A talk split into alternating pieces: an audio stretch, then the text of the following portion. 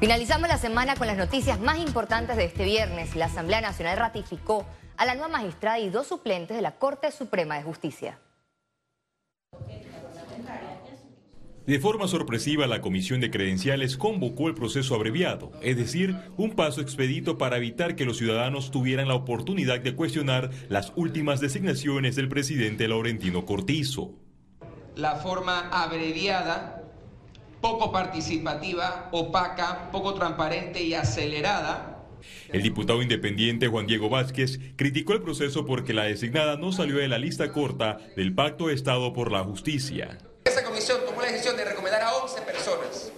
Entre esas 11 personas no estaba la magíster García, a la que hoy el presidente ha designado para ocupar el puesto. Las razones, la verdad, pueden ser muchas o muy pocas, pero la verdad del hecho cierto es lo que acabo de plantear. Al final, esto, la decisión de nombrarme le corresponde y es facultad del presidente de la República. Eso está en la Constitución. El Pacto por la Justicia presenta una lista que es una sugerencia, pero el presidente tiene acceso a todos los que nos postulamos y los diputados oficialistas le dieron el espaldarazo al nombramiento. Yo soy docente, me gustó que ustedes, tengo 19 años de ser docente en colegio y en la universidad. Pero tú puedes tener todos los títulos del mundo, no me gusta demostrar mi parte académica ante la gente, lo demuestro internamente con mi gente, mi capacidad que es mucha. Afuera me gusta hacer bravucón. Y usted va a ver bastantes casos míos en la corte. Porque a cada rato me andan denunciando y me andan querellando. El presidente de la República tiene la facultad constitucional, sin consultarle a nadie, de decidir a quién designa como magistrado. En el primer filtro de la Comisión de Credenciales, la ratificación se dio con ocho votos a favor y una abstención. La felicito porque usted es producto de la meritocracia, salió de la institucionalidad. Porque no la debe, no la teme. Y nosotros los diputados que estamos aquí y todos los diputados que están respaldando esta decisión del señor presidente es precisamente porque creen en la justicia. Seguido, la Asamblea avaló el nombramiento de la magistrada Ariadne García ante el Pleno Legislativo junto a las designaciones de los nuevos magistrados suplentes Manuel Mata y Liliana Ducret. Félix Antonio Chávez, Econius. Este viernes cerró el periodo de sesiones ordinarias de la primera legislatura del cuarto periodo de la Asamblea Nacional. De esta forma, el Pleno estará en receso durante dos meses, noviembre y diciembre. Los diputados volverán a reunirse en el Pleno Legislativo el próximo 2 de enero del 2023. No obstante, las comisiones de trabajo continuarán sesionando de manera regular.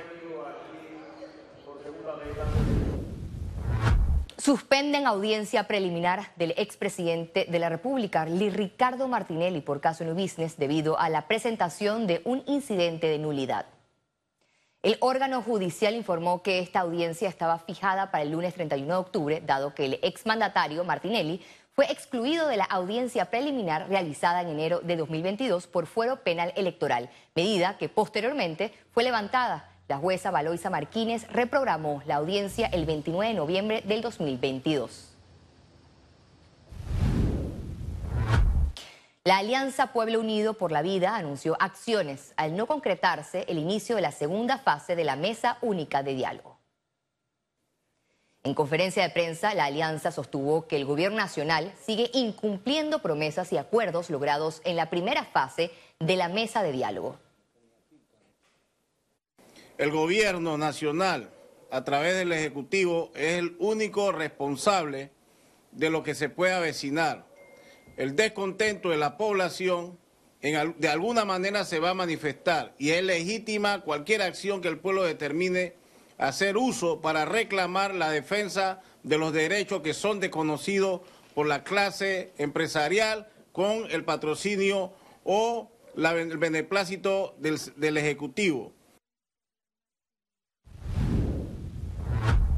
La vicealcaldesa capitalina y miembro del partido Molirena, Judy Meana, explicó que este fin de semana se escogerán los convencionales. Yo pienso que sí va a haber un cambio en el futuro para el otro año porque se pueden escoger nuevos miembros de la Junta Directiva. Gente nueva corriendo, así es.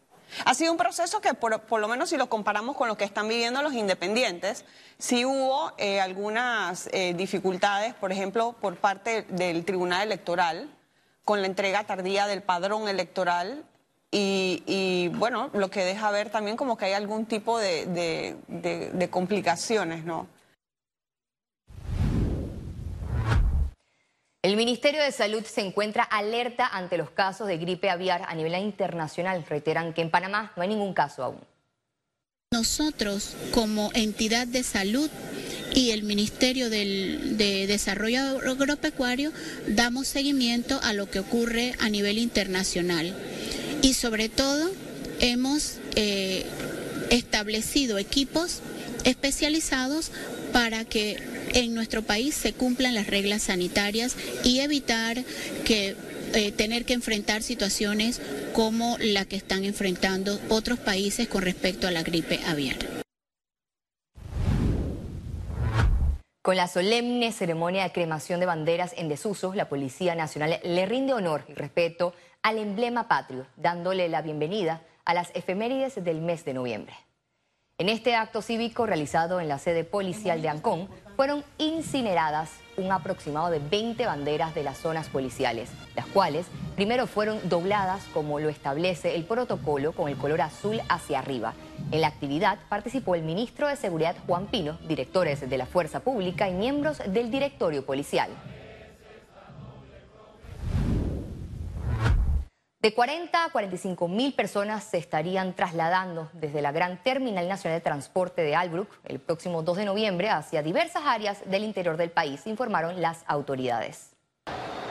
Se espera una mayor cantidad de viajeros hacia Chiriquí y Azuero, aunque la densidad también se refleja en regiones de provincias centrales, Colón y Darién.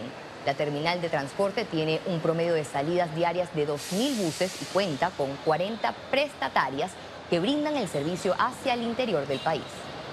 Eh, en realidad, eh, los efectos que se dan muchas veces a diario van, van de la mano con estos temas de tranque vehicular y estas cosas que las autoridades están muy enfocadas, tanto como el tránsito, eh, la, la ATT, están tratando de que los buses retornen de una manera más expedita.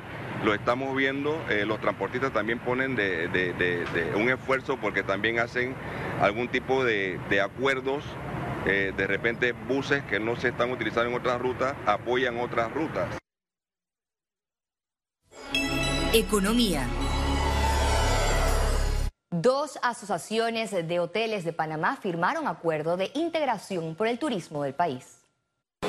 Se trata de la Asociación Panameña de Hoteles APATEL y la Asociación de Pequeños Hoteles de Panamá, OPAN, que anunciaron su integración este viernes. Estamos hoy integrados en un solo gremio fuerte, unido y que va a trabajar no solamente por el, digamos, los intereses o el bienestar de la industria hotelera, sino de la industria turística y de la economía panameña. Son 29 propiedades activas eh, que ya hoy pasan a ser miembros plenos de APATEL.